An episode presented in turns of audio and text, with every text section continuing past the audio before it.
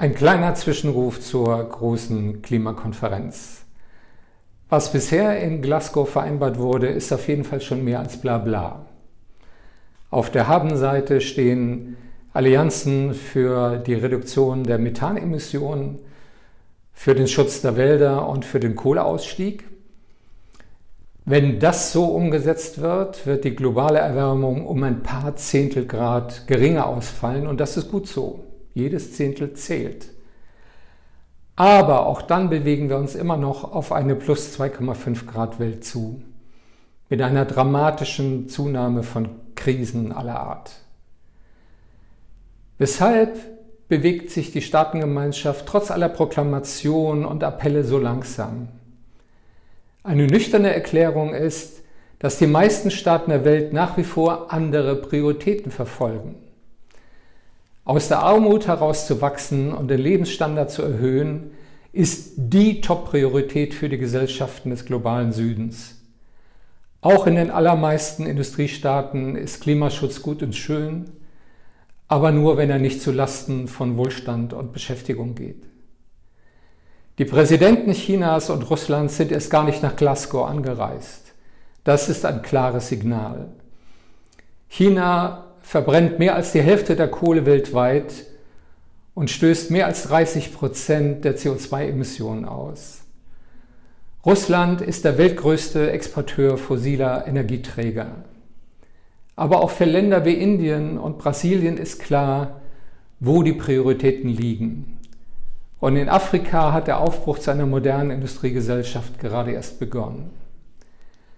Zu glauben, die wohlhabenden Länder des Nordens könnten sich so stark einschränken, dass die Länder des Südens noch 20 oder 30 Jahre weiter CO2-intensiv wachsen können, ist völlig irreal. Auf Entwicklungs- und Schwellenländer entfallen heute bereits zwei Drittel der Treibhausgasemissionen. Wir müssen also gemeinsam die Kurve kriegen. Wenn aber ein weiter so ökologisch verheerend ist, und zugleich wirtschaftliches Wachstum für die große Mehrheit der Weltgemeinschaft nicht zur Disposition steht, dann gibt es nur einen Ausweg. Es muss gelingen, wirtschaftlichen Wohlstand und Umweltverbrauch zu entkoppeln. Alles hängt davon ab, dass im globalen Maßstab der Übergang zu Green Growth gelingt, zu einer klimaneutralen und umweltfreundlichen Wirtschaftsweise. Das ist kein Science Fiction. Wir wissen im Prinzip, wie es geht. Erstens mit einer Energierevolution, die fossile Energieträger durch erneuerbare Energien ersetzt.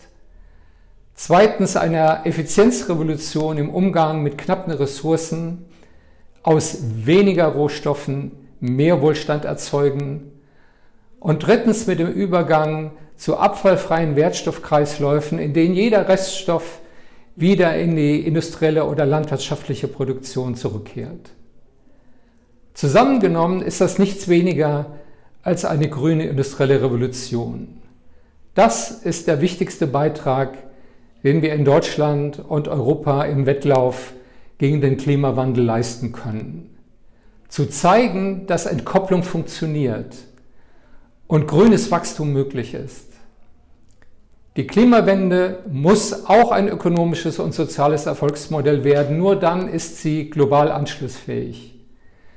Das schafft man nicht mit ein paar Einschränkungen hier und ein paar Verboten dort, sondern nur mit einer großen Innovations- und Investitionsoffensive.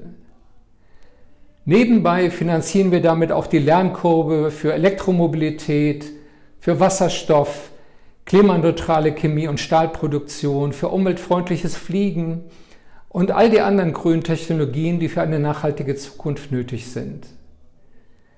Die ökologische Transformation der Industriegesellschaft ist kein 100-Meter-Sprint, sondern ein Marathonlauf. Glasgow ist nur eine Zwischenetappe auf diesem Weg. Keine Panik, Leute. Wir schaffen das.